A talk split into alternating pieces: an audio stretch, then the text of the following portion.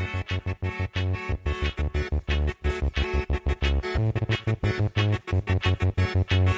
you. Science joue un rôle absolument central. Non, c'est simplement que les, scientifiques sont des manches pour communiquer correctement. L'image est à l'envers. Comme un petit schéma vaut mieux qu'un long discours. Ah, je me suis perdu là, excusez-moi. Retournement de l'image. Nous sommes des scientifiques et nous avons nos outils. Lorsqu'on n'est pas scientifique, la vérité, on s'en fout. La science, euh, c'est pas, c'est pas de pur savoir qui se promène dans les airs, c'est toujours dans des individus que ça se porte. Vous êtes sur LGFM 93.1 à l'écoute de Recherche en cours. Bienvenue à vous. Recherche en cours, une émission présentée par Jean-Marc Galland et Marie-Catherine Méra. Bonjour Marie-Catherine. Bonjour. Alors aujourd'hui, on va parler euh, d'astrophysique, une fois n'est pas coutume. Et pour nous guider, ben, on a la chance d'avoir avec nous euh, Francis Fortin et Sébastien Carassou. Bonjour à tous les deux, merci beaucoup d'avoir accepté l'invitation. Bonjour. Bonjour, merci pour l'invitation. Alors, vous êtes tous les deux jeunes docteurs euh, en astrophysique. Euh, Francis Fortin, vous êtes actuellement postdoctorant dans le laboratoire astroparticules et cosmologie à l'université Paris-Cité petite parenthèse, hein, Paris-Cité qui s'est appelée... Université de Paris. Paris 7, Paris d'Hydro, Université de Paris, très brièvement. Donc il convient désormais de l'appeler Université de Paris. Je ferme la parenthèse. Euh, Sébastien Carassou, après votre thèse, vous avez bifurqué vers la vulgarisation, la médiation scientifique. Vous êtes euh, vidéaste, youtubeur de science, avec la chaîne The Sense of Wonder. Tout à fait. Qu'on pourrait traduire comment? Le sentiment d'émerveillement. Voilà, c'est qui est le sentiment qu'on essaie de faire passer euh, au public euh, quand, on, quand on parle d'astronomie. Eh ben, ça nous va. On va, on va essayer de le faire passer euh, ce matin. Vous êtes aussi auteur d'un très très joli livre que je tiens entre mes mains, qui s'appelle Le Cosmos et nous, sorti fin 2021 aux éditions Équateur.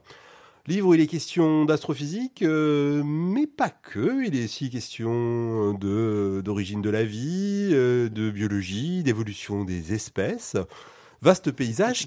Quelle est l'ambition de ce livre, Sébastien Carasso Alors, l'ambition de ce livre, ce n'est rien de moins que de répondre aux questions existentielles qu'on se pose tous et toutes depuis tout petit. Euh, du style, c'est quoi notre place dans l'univers euh, Est-ce que l'univers a une origine euh, Qu'est-ce que ça veut dire être vivant Est-ce qu'on est seul dans l'univers? En fait, ces questions, je me les pose depuis tout petit, comme énormément de gens. sauf que la plupart des gens finissent par s'en désintéresser. moi, j'ai eu la chance de pas avoir à m'en désintéresser. Et, et en fait, pendant ma carrière académique, j'ai eu une espèce de petite frustration de, de cette hyper spécialisation de, de, la recherche qui est absolument nécessaire dans la pratique de, du monde académique, mais, mais qui, moi, m'a frustré pendant ma, courte carrière de scientifique. Euh, du coup, j'avais envie de prendre du recul et de, de faire une synthèse des connaissances de notre époque, un petit peu comme ce que faisait euh, le, naturaliste Alexander von Humboldt il y a, plus d'un siècle et demi de ça, euh, à travers la série de bouquins Cosmos, qui était le, best-seller le plus connu du 19e siècle, mais complètement oublié, passé de mode aujourd'hui. Mais l'idée, c'était vraiment de prendre toutes les connaissances de, son époque et de les mettre dans un, dans un, dans un ouvrage ou dans une collection d'ouvrages qui soit la plus cohérente et la plus accessible possible. Et euh, évidemment, on fait pas ça euh, de manière complètement froide. Il y a toujours des histoires, il y a des histoires de, personnes, d'individus qui ont fait les sciences, mais aussi des histoires de contextes philosophiques dans lesquels se forment les sciences. Euh, et, c'est ça que j'avais envie de montrer, en fait, de dire que les connaissances, elles évoluent au fil du temps, elles se, produisent dans un contexte philosophique donné, que ces contextes peuvent changer. Et, euh, voilà, donc c'est pour donner une espèce de vision des, sciences, une vision qui est à la fois esthétique, philosophique, mais aussi euh, scientifique. Voilà. Super, on va y venir, bien sûr, un peu plus en, détail sur le contenu du livre, mais peut-être avant une, question pour vous, Francis Fortin, cette ces, ces, questions fondamentales que Sébastien Carassou décrivait de euh, pourquoi le monde, quand il a commencé, euh, quand est-ce qu'il s'arrête, qu'est-ce qu'il y avait avant, est-ce que ça fait partie aussi de ces questions qui ont guidé euh, votre, vos choix de carrière, vos choix d'études? Bah, forcément, dès le début, moi je me souviens que c'était quand j'avais à peu près 7 ans que j'ai dit que je voulais être astrophysicien. entre les deux, j'ai eu, eu, pas mal d'autres d'autres motivations. voilà. Moniteur d'auto-école, éleveur de loutre, enfin bon, bref, plein de choses. Euh, pour en revenir à l'astrophysique, évidemment, ça, c'est des grandes questions qui, qui, ont justement ce, ce, fameux facteur d'émerveillement. Euh, mais j'ai l'impression que assez rapidement, c'est des questions, enfin, pour moi, qui m'ont qui sont restées des questions, mais qui m'ont plus vraiment posé problème. Par exemple, rien qu'avec le titre, le, cosmos et nous, Moi, c'est quelque chose où assez rapidement, j'ai vraiment cette, euh, cette conviction de faire partie du cosmos. Du coup, le cosmos, c'est nous, en fait.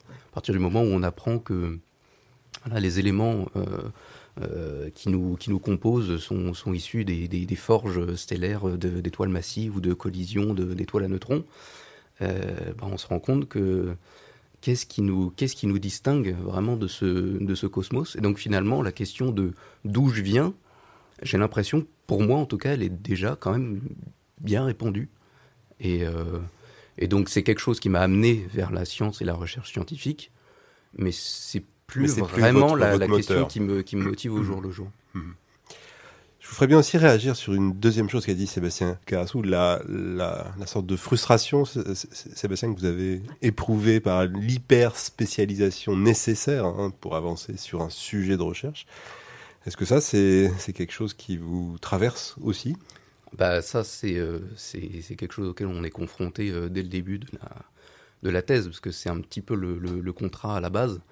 Euh, bien souvent les, jeunes thésards s'engagent sur un sujet de thèse dont le titre à rallonge euh, nous dit déjà que euh, on va être spécialiste dans un domaine tellement particulier que même entre collègues proches, c'est parfois difficile d'arriver à communiquer ses résultats, même juste entre guillemets vulgariser son, champ de recherche. Moi, j'ai eu un petit peu de chance sur ce coup-là. Mon titre de thèse est relativement court et généraliste, ce qui m'a donné alors euh, Quel est-il le titre système binaire, formation, évolution et environnement. C'est extrêmement large comparé à d'autres euh, sujets de thèse. Alors pas forcément en astro, par exemple en chimie, euh, peut-être euh, avec des sujets qui se qui s'attellent à une seule réaction chimique très particulière. euh, euh, moi, j'ai eu l'occasion vraiment de choisir euh, comment aborder cette question des systèmes binaires, des couples d'étoiles. Euh, euh, moi, je voulais les observer avec des télescopes. C'est une manière de faire. On peut faire la simulation numérique, de la modélisation, on peut faire plein de choses. Euh, mais j'ai eu le choix. Ok. Euh, c'est pas forcément le cas d'autres. Ça n'empêche qu'à la fin de ma thèse, moi, j'étais hyper spécialisé en observation optique infrarouge de systèmes binaires.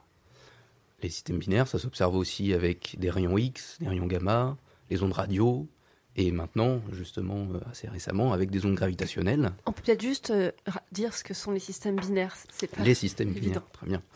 Euh, donc les systèmes binaires, ce qu'on appelle les systèmes binaires d'étoiles, sont donc des couples d'étoiles, deux étoiles qui s'orbitent l'une autour de l'autre. Nous, dans notre système solaire, on a une étoile avec des planètes qui orbitent autour. Il suffit de remplacer une planète par une étoile, ça vous donne un système binaire. Ça paraît relativement exotique, euh, dit comme ça, mais il s'avère, euh, si, on, si, on, si on considère l'ensemble des étoiles qu'on observe dans notre galaxie et puis dans les galaxies voisines, euh, que a priori, on part quand même sur une fraction d'étoiles qui sont en fait des systèmes binaires qui est à peu près de 50%. Si on se limite aux étoiles massives, là, la fraction passe à 90% de systèmes binaires. Donc finalement, nous, on serait plus une exception qu'autre chose dans notre système solaire. Et donc ces systèmes binaires, eh ben, comme les étoiles isolées, ils évoluent, les étoiles euh, euh, voilà, euh, créent des nouveaux éléments chimiques, euh, deviennent des étoiles géantes, euh, s'effondrent sur elles-mêmes pour donner des objets compacts qu'on appelle naines blanches, étoiles à neutrons ou trous noirs, hein, selon la, la nature de l'étoile progénitrice. Et moi, ma spécialité, c'est la phase dite de système binaire X, où on a une étoile qui a évolué en objet compact, et une autre étoile, qui est l'étoile compagnon, qui vient se faire aspirer, en fait, par cet objet compact.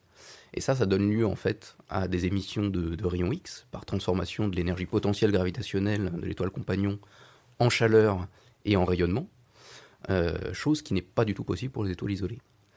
Euh, ça mène aussi à des comportements qui sont transitoires. Donc on a des étoiles qui sont des fois très variables, des fois pas. Ça fait partie des choses qu'il faut pouvoir expliquer. Et pour certains types de systèmes binaires, ça peut mener donc à la formation de couples d'objets compacts une fois que les deux étoiles sont euh, évoluées. Et ce sont ces couples d'objets compacts qu'on peut détecter en fin de vie euh, grâce aux nouveaux télescopes gravitationnels, donc LIGO, Virgo, va- bientôt on va Cagra parler. et encore d'autres. Et, euh, et ça, ça, ça remet un, un petit peu en cause quand même notre, notre vision globale de l'évolution stellaire, puisque à la base elle était fondée sur l'observation d'étoiles seules et sur l'a priori que quasiment toutes les étoiles sont seules et évoluent seules. Or, l'évolution binaire a énormément d'impact sur l'évolution des étoiles, puisque la masse des étoiles change, leur composition chimique change, Euh, donc voilà, ça, nous, euh, ça nous remet un petit peu en place à ce, niveau-là. Alors, vous avez évoqué au passage dans ce, ce vaste tableau, et merci de l'avoir dressé, euh, les ondes gravitationnelles, la, la détection des ondes gravitationnelles. Et Sébastien Carassou, vous commencez votre livre en nous disant, mais j'ai quand même de la chance parce que euh, dans les 25 dernières années, il s'est passé euh, trois, quatre trucs majeurs en astrophysique. Les exoplanètes, on va en parler peut-être, la découverte des exoplanètes, euh, euh, la découverte que le cosmos euh, continue à s'accélérer, il est en expansion et que l'expansion s'accroît, si j'ai bien compris, je Tout parle fait, sous votre contrôle. Absolument. Et, et justement, cette, cette détection euh, des ondes gravitationnelles qu'on doit, si j'ai bien compris, à un certain type de système binaire, euh, qu'est-ce que. Qu'est-ce qu'elle change, cette détection des ondes gravitationnelles qui date, je crois, de 2017 hein, C'est tout. Euh, c'est- 2015. 2015, Ouais, c'est- ouais, c'est tout frais. 2015, euh, 2015, à partir du moment où on a les instruments euh, qui nous permettent de détecter ces fameuses ondes gravitationnelles, ce qu'on appelle des interféromètres, donc, euh, qui sont des sortes de télescopes, mais des télescopes pour ondes gravitationnelles, donc qui ne détectent pas de la lumière, mais des vibrations de, de l'espace-temps. Euh, et ben, on- en fait, ce que ça nous donne, c'est une nouvelle manière de percevoir le monde. Moi, j'aime bien imaginer nos, nos- nos- nos télescopes, nos microscopes, euh, nos détecteurs d'ondes gravitationnelles comme des espèces de, prothèses électromécaniques qui nous permettent d'augmenter notre perception du monde euh, et, de, percevoir des choses qui sont euh, fondamentalement invisibles, mais qui sont fondamentalement là aussi et qui sont en, coexist- en- en coexistence avec, nous, nous petits sur Terre, avec nos métros et, nos parcs. Eh ben, au-dessus de nos têtes, il y a des étoiles à neutrons qui, sont en collision, il y a des, trous noirs qui, éjectent des jets de matière à des distances incroyables, il y a euh, des, voilà, des, des- choses absolument violentes qui se, qui se produisent en ce moment même, dont on n'a absolument aucune idée, mais qu'on arrive à détecter depuis très récemment. Et, ça, je pense qu'on n'a pas encore réalisé à quel point c'est une transition majeure euh, dans notre capacité à, comprendre le monde. Je pense qu'on on est, on est loin d'avoir détecté tout ce qui, tout ce qui existe, mais, euh, mais si on rassemble tout ce qui existe et qu'on a découvert dans ces 25 dernières années, euh, c'est quand même assez incroyable. En fait, on est dans une accélération de la production de connaissances qui est, euh, qui est absolument fascinante. Alors, parmi les nouvelles choses, outre les ondes gravitationnelles, sont les exoplanètes. Donc, on parle de planètes qui euh, orbitent autour, euh, Tournent autour d'autres étoiles euh, qui ne sont pas dans notre système solaire. Donc, aussi, découverte relativement récente. Quelle, quelle chance ça ouvre? Alors quelle chance ça ouvre? ça, ouvre énormément de, de- de- de connaissances nouvelles. En fait, euh, pour, pour remettre un petit peu en contexte, en, avant 1992, on ne connaissait zéro planète au-delà de notre système solaire. Euh, on, on- on supposait leur existence, on supputait leur existence, mais on ne savait pas qu'ils existaient parce qu'ils sont super durs à détecter. pour la bonne raison que les étoiles sont très très loin et qu'elles sont en général 10 000, enfin, 10 000 milliards de fois, euh, non, 10 milliards de fois plus lumineuses que leurs planètes. Donc leur- les planètes sont noyées dans la lumière des étoiles. Donc on a des méthodes de détection indirectes qui existent depuis le début des années 90. Moi je suis né en 92, donc l'année de ma naissance, on a découvert les premières euh, planètes au-delà de notre système solaire autour d'un cadavre d'étoile qu'on appelle un pulsar hein, ou une étoile à neutrons, euh, pour reprendre les mots de, Francis. Donc ça c'était un moment déjà très intéressant. Et puis en 95 surtout, on a Didier Queloz euh, et, euh, et Michel Mayer qui découvrent les, premières la première exoplanète autour d'une autre étoile similaire à notre Soleil. Et là ils ont le prix Nobel pour ça. euh, tout le monde est très content. Ça, lance un nouveau champ de recherche, euh, la- l'exoplanétologie, où l'idée c'est de savoir à quel point est-ce que notre système solaire est commun ou à quel point est-ce qu'il est surprenant à l'échelle de l'univers. Et effectivement, euh, on- plus, on, plus on regarde, euh, plus on détecte des exoplanètes. Là, on, a- on vient de dépasser la barre des 5000 exoplanètes euh, découvertes euh, il y a quelques jours. Donc, il y a vraiment une accélération exponentielle de nos Absolument. capacités à détecter ces objets. Absolument, bah, on a des, des télescopes comme le télescope spatial Kepler qui, qui observe des champs d'étoiles pendant très très longtemps pour voir si ces étoiles génèrent des mini-éclipses pour, pour voir, qui sont dues au passage d'une planète devant ces étoiles. Alors on a plein d'autres plein d'autres méthodes hein, bien sûr, mais, euh, mais en fait ce qu'on découvre c'est une diversité de mondes qui est absolument euh, renversante. On a des, euh, des planètes géantes comme Jupiter, mais ultra proches de leur étoile, donc on appelle des Jupiters chauds, euh, parfois des planètes qui sont plus chaudes que des étoiles. On a des planètes de lave, on a des planètes de glace, on a des planètes océans euh, qui sont recouvertes à 100% par des océans, sans, euh, sans terre, sans continent ou quoi que ce soit. En tout cas, dans les modélisations, c'est comme ça qu'on les, qu'on les conçoit. Oui, vous que- dites dans les modélisations parce qu'on n'est pas capable de les observer Pas avec encore, ce degré de détail. Il y- en a quelques dizaines qu'on arrive à observer directement, mais c'est vraiment des points de lumière, c'est vraiment des pixels, et on n'arrive pas à voir les, le- les détails de leur surface. Enfin, rien que le, le fait de faire des, des images de ces planètes, euh, c'est c'est- un exploit technologique euh, sans précédent. Mais si on voulait vraiment observer, euh, je sais pas, des continents, euh, de la végétation sur, sur ces planètes, il faudrait des télescopes de 100 km de diamètre qu'on enverrait dans l'espace. Et ça, on est technologiquement pas prêt pour le faire pour l'instant. Mais en attendant, bah, il y a plein de, y a plein de manières d'étudier ces, ces, planètes extrasolaires, donc ces exoplanètes. Et notamment, depuis, depuis fin décembre, depuis Noël dernier, on a un, té- un télescope spatial qui excite l'intégralité de la communauté astronomique, qui s'appelle le James Webb Space Telescope, qui est le successeur des télescopes spatiaux euh, Hubble et Spitzer. Et lui, il est doté d'instruments qui lui permettent d'analyser la composition chimique de l'atmosphère d'exoplanètes euh, qui seraient euh, similaires à la Terre. Et donc, on a déjà des, cibles, de- des cibles très très intéressantes. On a un, système solaire, un, système planétaire qui s'appelle le système TRAPPIST-1 à, à 40 années-lumière d'ici, autour duquel orbitent sept planètes de masse similaire à la Terre, qui sont très très proches de leur étoile, mais l'étoile elle est beaucoup plus froide. Du coup, il y en a trois qui sont euh, à la bonne distance pour que de l'eau liquide puisse potentiellement exister.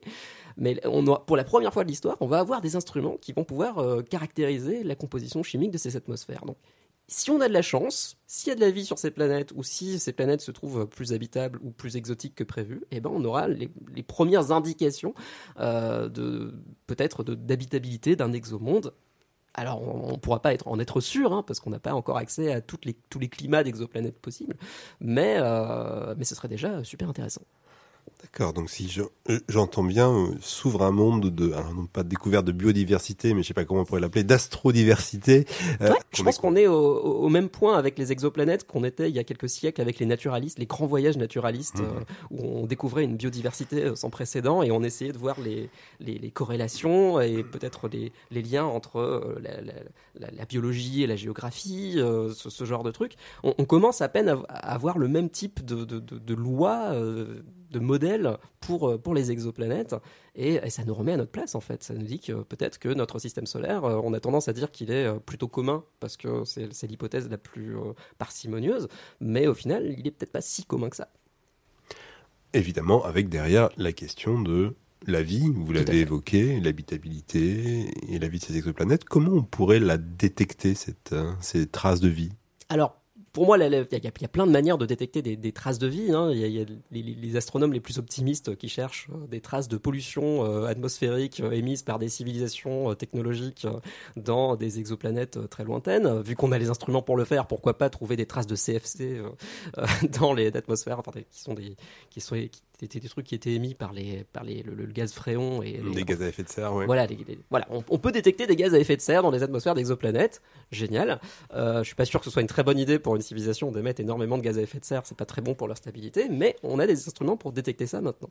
Euh, on a des, instruments qui sont capables de détecter des impulsions laser euh, qui sont émises par de potentiels, euh, euh, voilà, un potentiel Wi-Fi extraterrestre ou des, des, des sondes qui sont propulsées euh, à base de laser. Alors là, on entre vraiment dans la science-fiction. hein.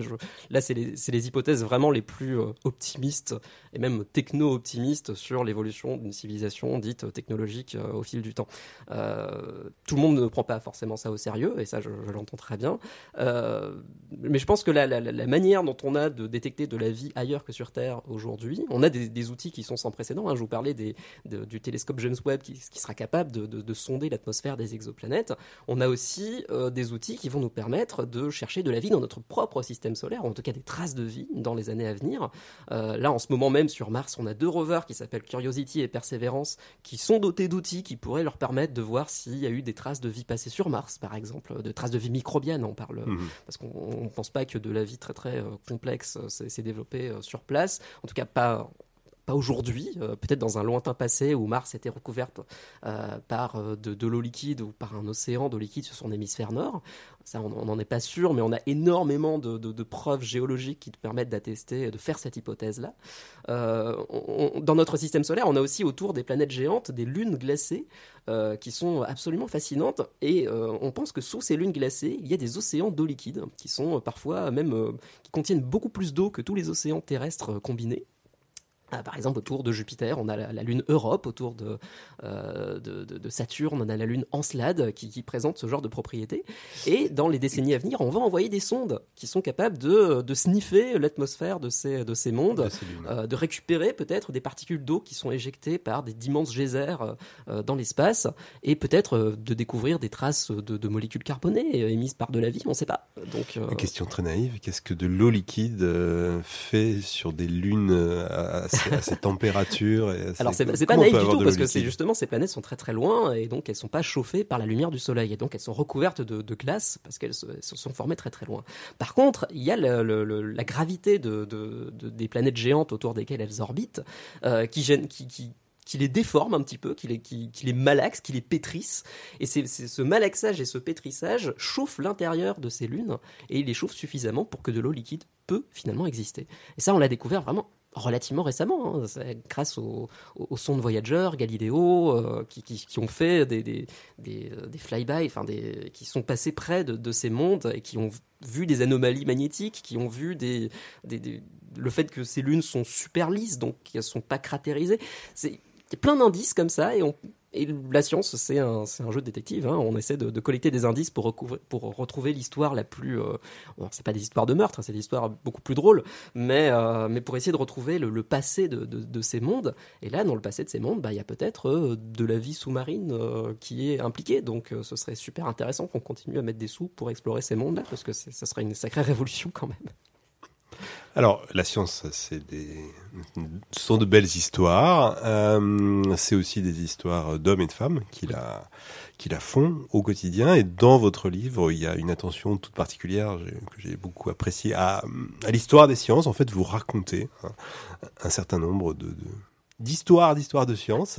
Euh, euh, et donc, on rencontre euh, des personnalités, dont une, moi, qui m'a particulièrement marqué, j'ai envie de vous lancer dessus, Henrietta Leavitt. Lévite, ouais, tout à fait. Alors Henrietta Lévite, elle est née à une époque où les femmes n'avaient pas le droit euh, d'accéder à des télescopes. Et donc, euh, parce qu'on pensait qu'elles étaient euh, trop bêtes, tout simplement. Et donc, à la place, on leur donnait des boulots. On est quand, là, à peu près? Alors, on est dans les années 20. Euh, Donc, pas, pas si vieux que ça au final, on est un, 1900. il y a un siècle. 1920, Ouais. oui, 1920. Et donc, on a Henrietta Leavitt qui, qui travaille dans, dans un observatoire américain. Euh, qui fait partie de ce qu'on appelle le harem de Pickering. C'est comme ça qu'on a surnommé euh, le, le groupe de femmes qui avait été euh, recruté par euh, euh, Edward Pickering, qui était un astronome reconnu de l'époque, mais dont les contributions ont été parfaitement oubliées, mais qui était apparemment un sacré connard. Et donc, elle faisait partie de ce, de ce fameux harem de Pickering. Et en fait, à l'époque, les, les- les- le- les seuls boulots que les femmes pouvaient faire en astronomie, c'était le boulot de calculatrice. Alors, qu'est-ce que c'est qu'une calculatrice? Eh ben, C'est quelqu'un à qui on va donner des, des plaques euh, qui contiennent des photos d'étoiles. On va leur demander de compter les étoiles. Vous allez compter les étoiles et compter, voir la luminosité de ces étoiles. C'est un travail qui est absolument euh, pas gratifiant euh, du tout, qui était très très euh, très très peu payé, très très peu reconnu aussi dans la communauté astronomique. Mais Henrietta Leavitt, elle, s- elle s'y applique avec une ferveur quasi religieuse, selon une de ses collègues, et, elle finit par découvrir un truc, un motif. Elle, elle regarde tellement d'étoiles au fil du temps qu'au fil des années, elle finit par voir des motifs. Elle finit par voir que certaines étoiles qu'on prend en photo se mettent à clignoter au fil du temps. Euh, la luminosité passe euh, d'un maximum à des minimums, mais d'une manière systématique, de manière, euh, elle finit par voir des motifs. régulière, c'est ça une- Exactement. Et il se trouve que c'est la- la- la- le, le temps entre deux pulsations de, de lumière est euh, corrélé au, à la luminosité intrinsèque de ces étoiles. Et ça, c'est- un truc incroyable parce que à cette époque, on cherche des moyens de, euh, de, euh, de déduire les distances dans l'univers, de- d'estimer les distances. Et euh, pour les étoiles très proches, on savait faire ça, mais pour les étoiles beaucoup plus lointaines, on savait pas.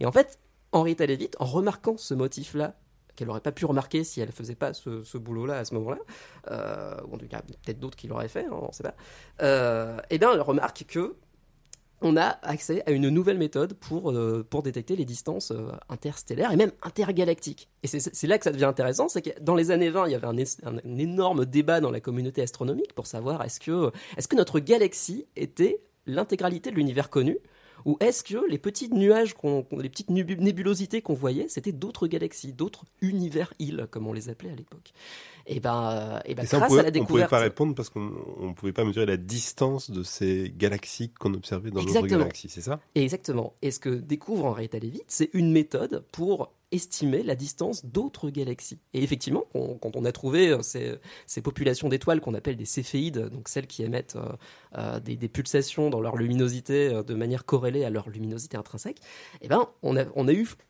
comme ça une nouvelle méthode. La seule méthode euh, de l'époque pour pouvoir euh, déduire que non, la, Voie lactée n'était pas la seule galaxie de l'univers. L'univers s'étendait de, était beaucoup plus vaste que ce qu'on avait euh, de ce qu'on connaissait à l'époque. Et, et maintenant, on sait même que cet univers, eh ben, il s'étend au fil du temps et il s'étend de plus en plus vite. Donc, je sais pas, en un siècle. en, décembre dernier, il y a une actrice qui s'appelle Betty White, qui avait 100 ans et qui est décédée très récemment, une actrice très très connue. Quand Betty White est née, on pensait vraiment que l'univers, c'était la Voie lactée. Aujourd'hui, l'univers dans lequel on vit, l'univers conceptuel dans lequel on vit, en tout cas l'univers observable, il contient plus de 2000 milliards de galaxies qu'on estime, donc euh, potentiellement accessibles à nos télescopes, et un univers poten- potentiellement infini. Euh, ce qui est assez vertigineux en un siècle, quand même. C'est pas mal, c'est pas mal. Alors, est-ce qu'en un siècle, euh, la place des femmes dans les laboratoires d'astrophysique a changé? Oui, j'imagine. Euh, on on l'évoquait, Francis Fortin, en préparant ce- cette interview. Est-ce que vous avez beaucoup de, de collègues féminines? Eh ben, moi particulièrement, justement, dans, dans l'équipe que j'ai intégrée au, au Labex Universe euh, pour, euh, pour bosser sur mon projet de recherche, euh, l'équipe est uniquement masculine. Donc, alors, on vient, tout juste euh, d'avoir une, étudiante en, Master 2 qui fait un stage, euh, qui fait un stage avec nous. Euh, mais bon, voilà, c'est tout neuf. Sinon, en, astrono- en astronomie, en astrophysique, c'est vrai qu'on est quand même largement dominé par un, public masculin. Et on voit, on voit en effet qu'il y, a- y y énormément de, de- de disparités. Mais après, ça, on, on- on la voit déjà poindre en fait beaucoup plus tôt dans, dans les dans les études, euh, que ce soit à l'université, en classe préparatoire. Euh, ce, qui, ce qui est aussi un peu étonnant, c'est, j'en, parlais avec des collègues euh, il n'y a pas si longtemps, c'est que au, au lycée, par exemple, on, a, on a quasiment tous cette impression que y a toujours autant de filles que, de garçons, euh, représentatifs à peu près de la population générale. On a souvent cette impression que les, les, filles sont, meilleures académiquement et qu'ont en moyenne des meilleures notes que les garçons. Et elles sont pourtant souvent redirigées vers euh, les sciences sociales, par exemple, ou, euh, ou peut-être la médecine pour devenir infirmière. Et systématiquement, les garçons, même s'ils sont moins bons académiquement, sont redirigés vers des études de mathématiques, de physique, de chimie. Euh, on a l'impression que c'est quelque chose qui est un peu ancré dans un dans, dans, dans, dans, le fond quelque part. C'est pas vraiment distinguable. Pas Mais c'est là, c'est présent. C'est le fond culturel. ouais. Euh, alors moi j'ai moi j'ai des anecdotes de, de, de, de- femmes que, que, que je connais donc ça reste juste des anecdotes et donc bien sûr dans, la moyenne ça peut ça peut se discuter mais à chaque fois c'était euh, euh, non non toi t'es t'es t'es plus t'es plus une littéraire alors que euh, derrière elle est euh, major de la classe dans toutes les euh, dans toutes les disciplines ma mère en particulier on lui a toujours dit que la physique c'était pas pour elle alors qu'elle avait sauté une classe et donc elle elle, comprenait rien à ce qu'on lui disait dans son cours de physique parce qu'elle n'avait pas eu tous les enseignements nécessaires. Donc, on a l'impression qu'il y a des opportunités qui sont coupées comme ça, par défaut. Et donc, on se retrouve plus tard bah, avec une énorme disparité. En astrophysique, on a énormément d'hommes. Euh, en sciences de la Terre, en géodésie, on a beaucoup plus de femmes. Pourquoi? En biologie, c'est plus équilibré.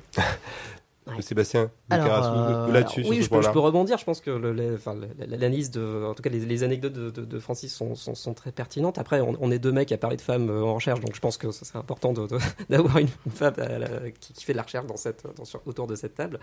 Euh, par contre, euh, j'avais lu un, il y, a- y un- il y a un livre qui est sorti il y a quelques temps d'une sociologue qui s'appelle Clémence Perronnet, qui s'appelle La bosse des maths n'existe pas, où elle a justement étudié euh, d'où viennent ces représentations et d'où viennent ces disparités euh, de euh, les filles vont être plutôt plutôt littéraires ou plutôt associés à des métiers du Caire, et euh, les, les mecs vont être plutôt associés à la physique, les maths, euh, les trucs un peu plus euh, qu'on considère analytiques dans notre, dans notre société.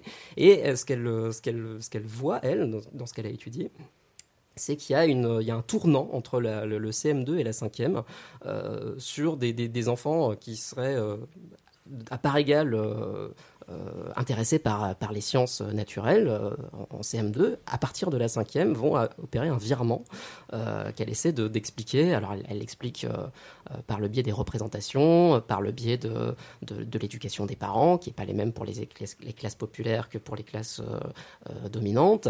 Euh, et donc voilà, il y, a- il y a énormément de facteurs qui entrent en, en jeu. Euh, Ça, plus euh, les- le côté euh, harcèlement, euh, que ce soit harcèlement scolaire ou harcèlement dans le monde de la recherche, euh, qui est aussi un énorme sujet. Je suis Mais, qu'on a euh, traité euh, récemment dans, dans Recherche en cours. euh, Absolument, bah en voilà. Hélène Combe. l'émission. mais, euh, mais voilà, il y a énormément de facteurs qui permettent aujourd'hui d'expliquer ça et qui c'est pas encore suffisamment mis sur la table. Et effectivement, en tout cas dans la vulgarisation, qui est la- un monde que je connais un petit peu plus, euh, la vulgarisation en astronomie euh, sur YouTube est pour le moment euh, dominée par, euh, par, des, par des hommes. hein. J'en- J'en fais partie. Alors j'essaie de ne plus faire partie du problème en essayant de me distancer un maximum, de pas me mettre autant en avant, etc. Mais, mais voilà, c'est, on, est, on est pris dans des logiques euh, économiques, euh, académiques, etc., qui font que euh, que- que c'est pas facile. Euh, mais en tout cas, voilà, il y, a- il y a de plus en plus de femmes qui veulent se mettre sur YouTube, notamment, mais qui font face à des, à des pressions ou à des, à des commentaires haineux ou à des campagnes de cyberharcèlement que bah, moi, je j'aurais jamais fait face euh, en, tant que, en tant que mec. Voilà.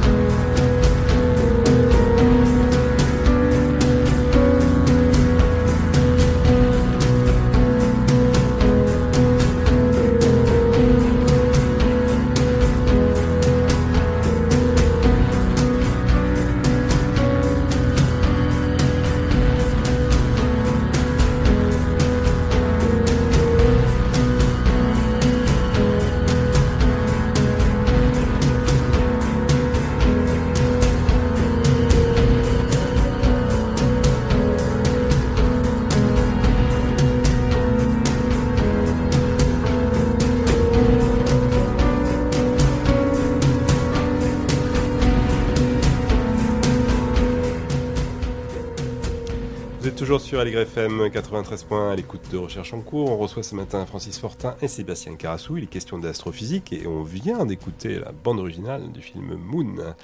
On est dans le thème.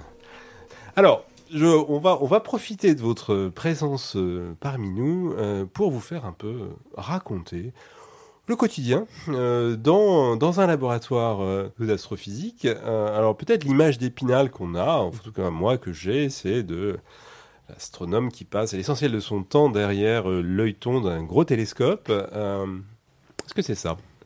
Eh ben pas du tout. Ah Bizarrement. C'est même triste à quel point c'est pas du tout ça. C'est un, petit peu triste parce que c'est vrai que c'est un, fantasme. hein. Moi, j'ai toujours rêvé d'avoir des grandes lunettes astronomiques avec les, les sièges intégrés qui suivent directement euh, la, la- la monture. Enfin bon, bref. Mais euh, typiquement en, en astrophysique, euh, ben, on, est, on est derrière son ordinateur dans un bureau, euh, dans un bâtiment, euh, tout ce qu'il y a de plus normal. Euh, les observations astronomiques maintenant euh, sont en grande partie euh, menées de manière indépendante, donc dans des observatoires, dans des grands observatoires, où les, les scientifiques font des demandes de temps d'observation, et les techniciens sur place, la plupart du temps, réalisent les observations eux-mêmes en accord avec ce qui a été demandé par les scientifiques, et fournissent les données qui sont ensuite traitées. D'accord, donc vous n'êtes pas dans l'observatoire, vous êtes à l'autre bout de la planète. ça peut encore arriver. Euh, moi, par exemple, j'ai travaillé sur des données qui viennent du Very Large Telescope dans le, désert d'Atacama au, au Chili. Euh, ça arrivait pas mal avant qu'on demande aux équipes scientifiques de venir sur place pour assister aux observations et permettre de régler deux, trois petits détails sur le moment, s'il y a besoin, si les sources qu'on regarde sont un petit peu particulières. Mais ça se fait vraiment de moins en moins parce que c'est pas du tout efficace en fait. Et donc, euh, petit aparté, donc ce qu'on voit dans le film Don't Look Up qui a eu tellement de succès, avec la jeune femme qui découvre euh, voilà, cette, euh, cet astre, c'est quoi, une, Comète une comète Euh, oui, je crois que c'est une Je comète. sais plus exactement. Euh, mais en tout cas, voilà, c'est- pas du tout réaliste. Alors je, je- alors, je voulais vous avouer, j'ai vu le film. euh, je crois que j'ai abandonné à partir du premier quart parce que ça me semblait très très long et pas très intéressant. Euh, Mais si c'est je la représentation du chercheur, je veux dire. Sur, sur, sur cette représentation, ouais, c'est pas c'est pas super super fidèle. Ça nous arrive hein, des moments de, de, hein, des fois devant, devant notre ordinateur, mais c'est souvent euh, assez, euh, on est assez seul et, euh, et c'est jamais, euh, c'est jamais des eureka qui viennent euh, impliquer la présidence des États-Unis ou quelconque système de défense interplanétaire. la On s'en réjouit, on s'en réjouit jusqu'à maintenant. Euh, alors, parlez-nous un petit peu plus de ce, ces temps d'observation euh, sur les gros instruments. Euh, J'imagine que ces gros instruments sont très demandés, donc il doit y avoir, un, je sais pas, une espèce d'arbitrage. Comment on fait pour avoir du temps d'observation sur un gros télescope? Donc il y, a des- il y a des jurys hein, qui sont constitués euh, pour ça, qui viennent examiner des demandes de temps d'observation qui sont soumises par les équipes, euh, les équipes de recherche. Et donc c'est des, des dossiers à constituer, donc avec une problématique scientifique, un contexte, euh, des questions auxquelles il faut répondre, euh, motiver aussi le, choix du, télescope et de l'instrument qu'on demande, en quoi est-ce qu'il est adapté pour répondre à ces questions, quelles sont les chances euh, qu'on puisse effectivement répondre à ces questions en analysant ces données et quel impact ça va avoir sur la connaissance euh, scientifique. Et donc tous ces dossiers sont passés en revue, sont notés, sont classés, et ensuite on donne du temps d'observation en fonction de ce, de ce classement. Ce dont je me rends pas compte, c'est vraiment très très compétitif ou bien, bon, des pauses attention, l'essentiel du temps ça marche. Alors là, sur un, un instrument euh, auquel je pense, qui s'appelle le X-Shooter au, au- au VLT, qui est un spectroscope euh, optique euh, infrarouge, euh, le facteur de pression est d'à peu près euh, 10. C'est-à-dire qu'on a à peu près 10% des, des- des demandes qui sont, qui sont acceptées. Qui sont satisfaites. Donc on est quand même sur une, une belle compétition. Il faut, il faut, faut mettre le cœur à, à la tâche pour, euh, pour rédiger les, les- les demandes. Il faut montrer qu'on a des choses intéressantes hein, à observer. Je crois, je crois que sur le, le- le James Webb Space Telescope, c'est euh, 2000 propositions euh, pour 200, euh, 200 retenues. Donc c'est aussi un facteur 10. Ouais, ouais. Parce que c'est le nouveau joujou extraordinaire dont tout le monde a Mais envie, absolument, euh, absolument. ouais. Je précise que j'en aurais aussi besoin éventuellement. L'appel est lancé. écoute, L'appel est, l'appel est lancé. Je suis très intéressé.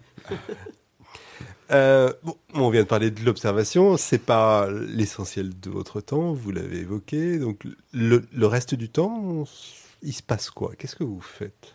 Bah, on oscille un petit peu entre euh, voilà notre travail au jour le jour sur notre PC, à faire notre, notre recherche. à- Qu'est-ce que vous faites sur votre PC précisément? Euh, Bah, c'est- de la tout- modélisation C'est autre tout- chose? tout, dépend. Moi, j'ai fait pas mal de ce qu'on appelle de, de- de réduction et d'analyse de données. Donc, on part de données brutes astronomiques. Ça peut être des, ça peut être des images astronomiques, ça peut être des, des- des spectres, hein, qui sont donc la, la décomposition de la lumière euh, euh, qu'on reçoit des, des sources et qui nous permettent d'avoir un petit peu plus de, de détails sur, euh, sur ce qu'elles sont. Euh, donc c'est beaucoup de manipulation, alors un petit peu de, un petit peu de code informatique, hein, en langage, ça peut être du Python, du C, enfin bon, plein de choses. Euh, donc à côté de ça, une fois qu'on produit des résultats, ben, on aime bien écrire des articles à destination des, journaux euh, scientifiques pour publier nos, recherches et, acter cette connaissance au, sein de la communauté. Donc là aussi, il y a tout un travail vraiment de, rédaction, de mise en forme, de créer des figures qui sont intéressantes et qui portent euh, de l'information. Et ensuite, eh bien, il y a évidemment tout- toutes ces phases où on vient discuter avec les collègues pour euh, lancer des nouveaux projets, euh, discuter des, des résultats qu'on a, qu'on a déjà eus. Euh, donc voilà, ça c'est typiquement c'est le, quotidien qu'on a. Est-ce qu'on peut creuser un petit peu ce lien entre l'observation et la modélisation? À, à quoi vous sert la modélisation? Bah, la modélisation euh, et, les simulations numériques, ça sert un petit peu à, tester notre, euh, notre connaissance des, des- lois, euh, des lois de la physique. Voilà, on a un certain set d'équations qui, selon nous, décrivent le mieux l'univers dans lequel on évolue. Et ensuite, on essaye d'utiliser des résultats d'observation pour confronter ces équations avec, euh, avec ces observations. Donc, par exemple, moi, ce que, ce que, ce que j'ai déjà un petit peu fait et sur, lequel je vais en brancher dans, dans, les projets futurs, ça va être d'utiliser des résultats d'observation euh, du satellite Gaia, euh, qui est un satellite qui permet notamment de déterminer la distance pour les étoiles qui sont plutôt proches de nous, hein, dans notre voisinage euh, galactique, et où, euh, où moi, par exemple, j'avais euh, essayé de déterminer quel était l'impact de l'explosion de supernova qui vient former le premier astre compact au sein d'un système binaire? On a une explosion et on a donc une transmission d'impulsion au système qui le déplace de son lieu de naissance. Maintenant, cette explosion, elle a aussi un impact sur l'orbite du système binaire, euh, dont la période, la séparation peut changer, l'excentricité aussi, qui, rend euh, l'orbite elliptique peut changer. Euh, ça, ce sont des paramètres très importants qui gouvernent le futur du système binaire. Maintenant, avec ces observations, ce qu'on peut faire, c'est prendre un code de simulation numérique qui, lui, vient simuler l'évolution d'étoiles en couple. On vient injecter le résultat de nos observations dans les codes de simulation et on essaye de euh, générer plein d'étoiles de systèmes binaires fictifs et de regarder comment ils évoluent selon nos connaissances à nous de lois de la physique. Idéalement, ces systèmes binaires, on les fait euh, évoluer jusqu'à ce qu'ils deviennent des couples d'objets compacts, couples d'objets compacts qu'on peut maintenant observer grâce aux ondes gravitationnelles. Et on reconfronte cette fois-ci le résultat des simulations avec de nouvelles observations. Et donc idéalement, comme ça, on est en train de faire une boucle en permanence, histoire de toujours tester les observations et les simulations entre elles pour avancer et essayer de, de connaître quelles sont nos limites de, de- de nos connaissances sur, euh, sur le sujet. euh. Et idéalement, faire des prédictions, de fait? Et idéalement faire des prédictions. Ça, c'est extrêmement puissant, les, les- les prédictions, puisque les prédictions qui sont issues de, de- de- des, des- des théories euh, qui, encore une fois, selon nous, en- à un instant T, décrivent le mieux l'univers dans lequel on est en train d'évoluer, si on arrive à faire des prédictions et qu'on arrive à faire des observations qui permettent de tester ces prédictions, c'est extrêmement puissant. Alors qu'elles viennent confirmer les prédictions ou qu'elles viennent les infirmer. Dans les deux cas, ça fait avancer, euh, ça fait avancer le schmilblick. Donc ça, c'est extrêmement intéressant. En vous écoutant, je me dis, mais on est quand même dans de la recherche très fondamentale.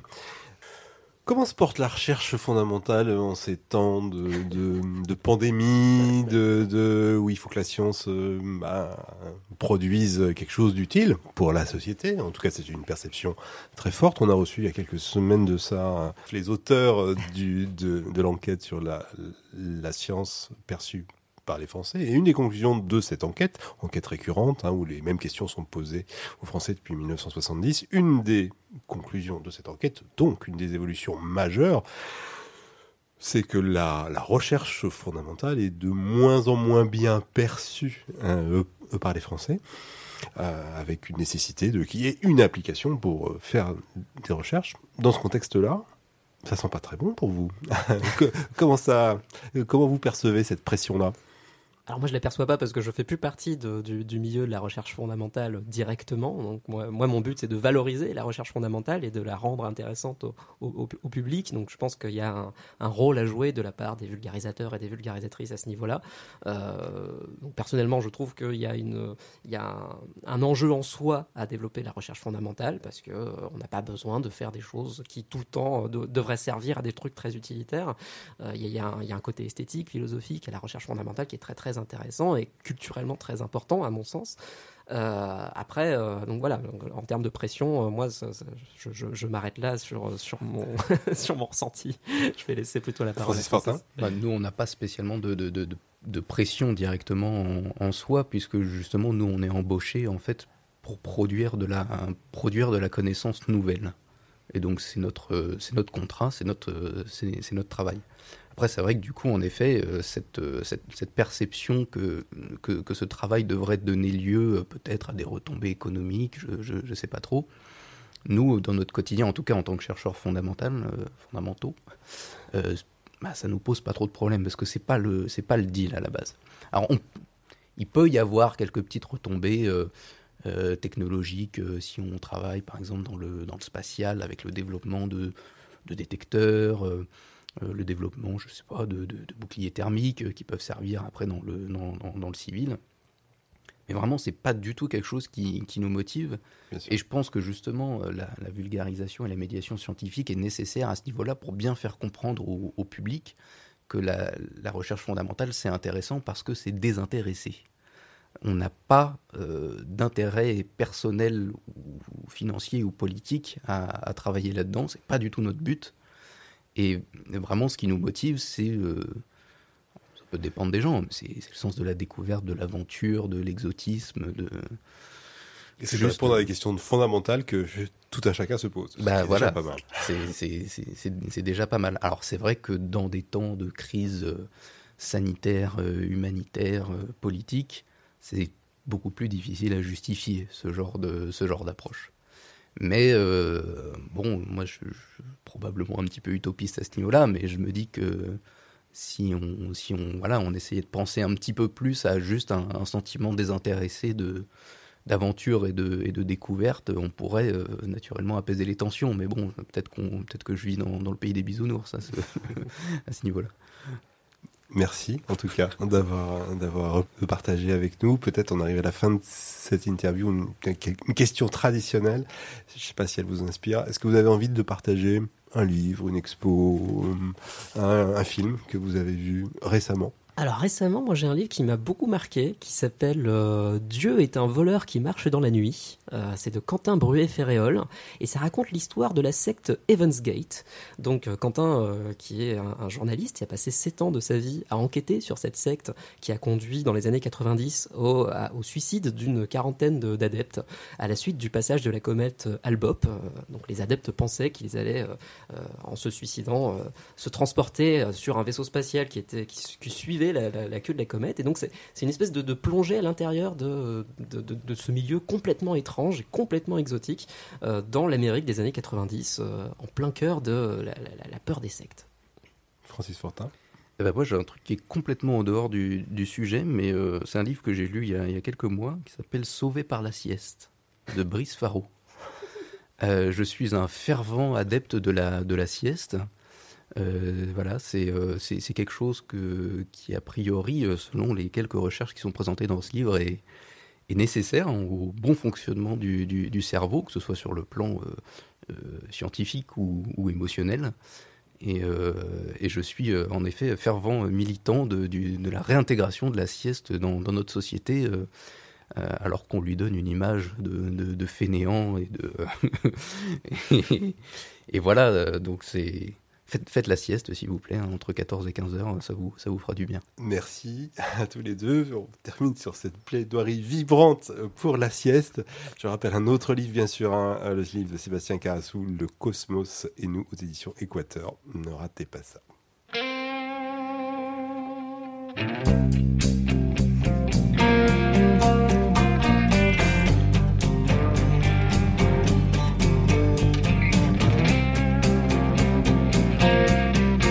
Toujours sur les GAFAM à l'écoute de recherche en cours. Euh, Marie-Catherine, on va pas tellement changer de thème, on est toujours dans l'espace. Oui, on va, Racontez-nous. parler, on va parler de fake news euh, de l'espace. Alors du 21 au 26 mars 2022, vous le savez peut-être, c'est la semaine de la presse et on est en plein dedans. L'occasion de prendre à bras le corps le problème des fake news et notamment des fake news dans l'univers scientifique et même dans l'univers tout court puisque la Société française d'astronomie, l'AFA, qui édite le magazine Ciel et Espace, propose un hors-série intitulé Fake News dans le ciel, une histoire des canulars et des complotismes. Un numéro qu'elle met gratuitement à disposition des élèves et des enseignants pendant cette semaine de la presse sur le site evansafastronomie.fr. Je vous donnerai les références sur le site de recherche en cours. Alors, ce hors-série euh, que je vous conseille chaudement, tant il est riche et foisonnant, s'inscrit dans un projet plus vaste soutenu par le ministère de la Culture. L'AFA propose ainsi des animations d'éducation aux médias dans les classes, euh, les collèges notamment, et les médiathèques, notamment un jeu immersif. Les 9-15 ans sont invités à se mettre dans la peau de journalistes scientifiques pour débusquer de fausses informations. Marie Grant, chargée de projet à l'AFA, nous en dit un peu plus sur la genèse du programme. Euh, on a souhaité euh, développer cette animation euh, déjà parce que, ben, comme sur toutes les thématiques, on voit des fausses informations qui viennent, qui apparaissent, qui reviennent aussi de façon cyclique depuis des dizaines d'années, qui sont peut-être favorisées par, euh, en tout cas dont la circulation peut être favorisée par les réseaux sociaux. Mm.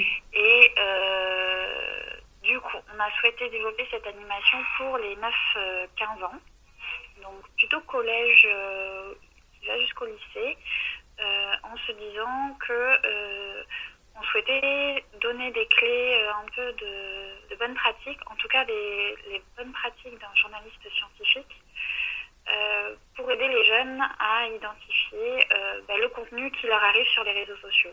Est-ce que c'est un avis ou est-ce que c'est une réelle information? Et euh, dans ce cadre, on a pris euh, une dizaine de sujets qui sont tous des vrais sujets euh, qui sont sortis dans la presse, enfin des, des vraies informations et des vrais infox, comme euh, on n'est pas allé marcher sur la Lune. Euh, une cité perdue, Maya, qui a été découverte par un adolescent de 15 ans euh, grâce aux constellations grecques. Donc on le comprend, hein, de vrais sujets, rien d'inventé, mais des sujets qui ont parfois plus à voir avec la croyance ou l'opinion qu'avec la science. Alors concrètement, comment ça se passe? Un animateur encadre une quinzaine d'enfants qui investissent pour quelques heures la rédaction du magazine fictif Ciel et Monospace. C'est une animation qu'on a pensé, en tout cas, qu'on a essayé de faire au maximum ludique et immersive.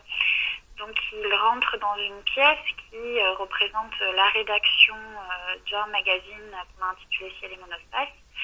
Et euh, dans un premier temps, ils ont une visite un peu guidée par le rédac-chef adjoint de cette, rédaction bah, du, magazine. Donc, il y a une explication de comment le journaliste travaille. Et en fond, il y a un outil euh, qui sert en fait à, illustrer euh, l'outil de veille principal euh, de- des journalistes, euh, qui est en fait un agrégateur de contenu, qui est en fait un faux Twitter, un Twitter en environnement fermé. Et on l'utilise un peu comme, euh, bah, comme euh, ce qu'on a, chaque individu et, cha- beaucoup de journalistes ont en fait sur leur téléphone et de façon individuelle, bah, c'est leur fil Twitter où en fait ils vont ils voir des informations passées, euh, des dépêches de l'AFP, des publications euh, du CNRS euh, Et un rebondissement va lancer l'enquête que vont devoir mener les jeunes. Le rédacteur en chef adjoint reçoit un message du rédacteur en chef l'informant que le magazine qui doit partir en impression dans trois heures contient catastrophe, des fausses informations. Les jeunes doivent les trouver et les remplacer par de vraies informations pour sauver le magazine. Les, étudiants vont devoir bah, fouiller dans les bureaux des journalistes qui sont dans la rédaction, retrouver les dossiers euh, sources sur lesquels les journalistes se sont basés pour écrire euh, leur article et euh, par la méthode du journaliste scientifique qui est de remonter le fil de l'information, croiser les sources, identifier les sources potentielles des, des articles qu'il a, ben, euh, identifier si oui ou non c'est une fausse information et si l'article qui, que le journaliste absent à rédiger euh, est une fausse information ou pas. Publications scientifiques, extraits de blogs obscurs, commentaires de réseaux sociaux, images, interviews, citations d'experts, etc. Les jeunes ont à leur disposition des sources variées, plus ou moins fiables, et parallèlement du contenu des actualités sont diffusées donc sur le faux Twitter en lien avec les sujets traités. Vraiment, c'est de dire, euh, en fait, on fait tous des erreurs, et dans la lecture, et dans le traitement de l'information. L'essentiel, c'est de un petit peu de les reconnaître et d'avoir des bonnes des, des, clés de lecture. C'est pas grave de se tromper, tout le monde l'a fait. On a un exemple où euh, euh, la cité Maya découverte grâce aux constellations grecques. Il y a eu un engouement médiatique, ça a fait vraiment le buzz. C'est un sujet qui a fait qui est passé aux 20h de France 2 avant que des scientifiques mettent en cause mettent en cause cette découverte et la, la dépeindre complètement. Il y a, il y a vraiment l'idée, c'est l'idée, pas de dire euh, vous pensez mal, c'est comme ça que vous devez penser. C'est plutôt tout le monde peut se tromper, le journaliste aussi peut se tromper, on le voit tous les jours. Mais par contre, il y a des bonnes pratiques à acquérir pour éviter au maximum de le faire. Et il ne s'agit pas d'être dans le doute permanent, mais plutôt d'apprendre à faire confiance. Et voilà, et à qui je fais confiance. Et pourquoi je lui fais confiance? L'animation est prête à être déployée en Ile-de-France dans des collèges médiathèques. Elle a vocation à diffuser partout en France via des partenaires comme les écoles d'astronomie de, de l'AFA, euh, les réseaux des Francas aussi, mouvement d'éducation populaire. Et qu'elle fasse le buzz, eh bien, c'est tout ce qu'on lui souhaite. Une réaction peut-être, Sébastien Carassou, Francis Fortin, à ces dispositifs d'éducation aux médias Alors oui, oui, je trouve que c'est super intéressant et c'est super important. Enfin, moi, j'avais pas eu ça quand j'étais adolescent et, euh, je suis tombé en plein dans euh, plein de clichés de documentaires américains sur les voilà. Euh, typiquement, on n'est pas allé sur la lune. Ça, j'ai consommé de ça pendant mon lycée et j'ai mis beaucoup de temps à en sortir. Donc peut-être que si j'avais eu ce, genre de dispositif, je, je me serais épargné du temps. Là, c'est peut-être juste pour dire un mot sur le fait que le, le temps de la recherche n'est pas compatible avec le temps actuel de l'information. Euh, l'information circule de nos jours à vitesse de la lumière, mais la recherche, ça prend beaucoup, beaucoup de temps. Et donc les nouvelles informations prennent aussi, elles, du temps à être confirmées. Et donc il faut prendre son temps pour les, pour les diffuser. Et justement, moi j'ai une question sur le traitement médiatique parfois de certaines, pas découvertes, mais certaines observations qui sont faites par, par des chercheurs. Je pense à Avilob et sa, son fameux, sa fameuse comète, enfin comète qui n'en serait pas une puisqu'il pense que ce serait une trace de vie extraterrestre. Il y a un traitement médiatique un peu fou derrière. Qu'est-ce qu'on doit en penser? En tout cas, qu'est-ce que vous en pensez en tant qu'astrophysicien? Très vite. Bah très vite, moi, ça, ça, ça, me plaît pas énormément puisque c'est, je, pense qu'il y a un, de, de, la part des médias, il doit y avoir un travail de s'adapter aux, découvertes de, de, la recherche et de comment les, les, compter, et de la part des chercheurs, il doit y avoir un travail de comment distribuer leurs connaissances, leurs nouvelles connaissances au grand public. Merci beaucoup encore Sébastien Carassou, Francis Fortin d'avoir été avec nous. Je redonne le livre Sébastien, Le Cosmos et nous éditions Équateur. Vous retrouverez bien sûr toutes les références qu'on a citées dans l'émission sur le site web de Recherche en cours. Merci à Maël Lorac et Axel Dumez à la réalisation ce matin. Euh, prochain Recherche en cours le 8 avril, il sera question d'esprit critique. Euh, D'ici là, si vous nous écoutez en direct, vous retrouvez l'excellent Gilles Bourgarel que je vois. Oui, il est juste là pour Brésil Alto Astral. À bientôt. thank you